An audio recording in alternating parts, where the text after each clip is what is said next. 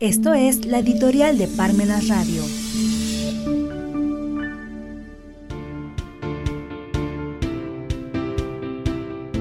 La muerte de la cultura.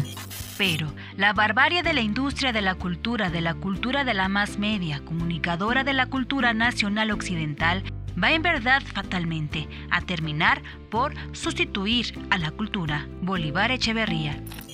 El profesor ecuatoriano Bolívar Echeverría ha vecindado hasta su fallecimiento en México y dicho sea de paso, desestimado por la Administración Pública Federal actual, este personaje estaba preocupado por lo que sucede con los medios electrónicos, su influencia sobre la población, pero sobre todo por el capitalismo voraz y devorador de todo, vaticinaba la muerte de la cultura, asumiendo que la sustitución de ella por la producción y el consumo de eventos de diversión y entretenimiento programados para una sociedad convertida en simple espectadora de su propio destino. Y es precisamente lo que está sucediendo en la actualidad. Vivimos como espectadores de nuestra propia vida y solamente contemplamos cómo se va consumiendo, viendo la televisión que nos capacita para pastorear, es decir, para ser parte de un rebaño en un estadio pastoral, como lo describió Michael Foucault. Por ello, es que solamente decimos lo que el sistema desea que digamos y opinamos lo que el sistema requiere que opinemos.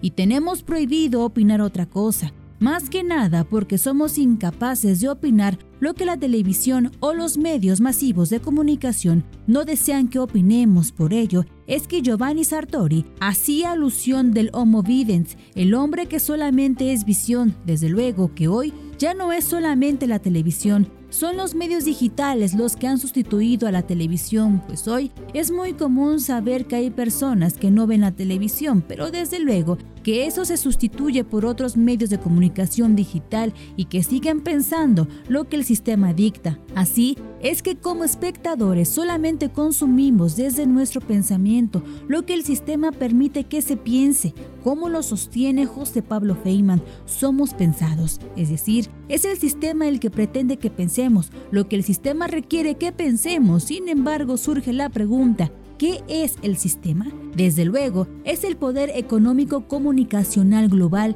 que es a quien se denomina como poder ideológico, que consiste a decir de hermano Vitale, el poder que permite dar las razones suficientes por las cuales debemos de comportarnos y de opinar de una determinada forma. Por ello, es que ese poder que se ha monopolizado en el mundo es el que determina, como lo sostenía Eduardo Galeano, en determinar qué ropa usamos, qué comemos, por quién votamos e incluso hasta determinar la hora del día y de la noche. Por ello, es que ese poder se encuentra sobre los viejos estados, es decir, las naciones como el poder político fuerte en un determinado territorio. Sin embargo, hoy ya no es así, pues sobre ese poder estatal se encuentra un poder superior que es precisamente uno de carácter global. Esto es el económico que nos envía a nuestro subconsciente, que no hay muchas alternativas en la perspectiva del mundo, que la inseguridad pública está desbordada, que los partidos políticos no representan más que a sus dirigentes, que somos escuchados,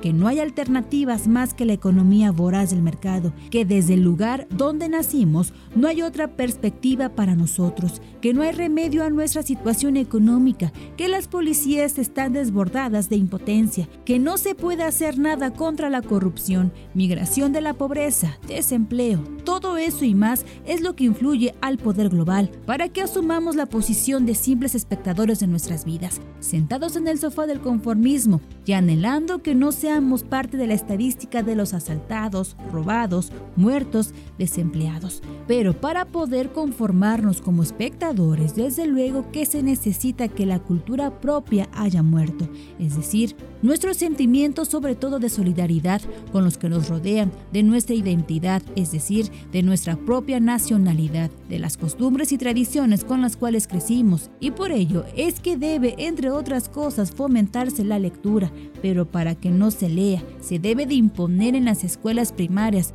y hasta las secundarias la lectura obligada para incentivar en los alumnos la ausencia de lectura. Se debe de asumir que los medios de comunicación locales no se revisen, menos aún se lean los periódicos y diarios locales, pues estos en su contenido cuentan con noticias locales, tradiciones y costumbres propias que deben de ser abolidas y olvidadas por costumbres globales en la comida, en los artistas, en los espectáculos. Todo ello es permitir morir nuestra cultura para sustituirla por una cultura de simples espectadores y sobre todo de consumidores.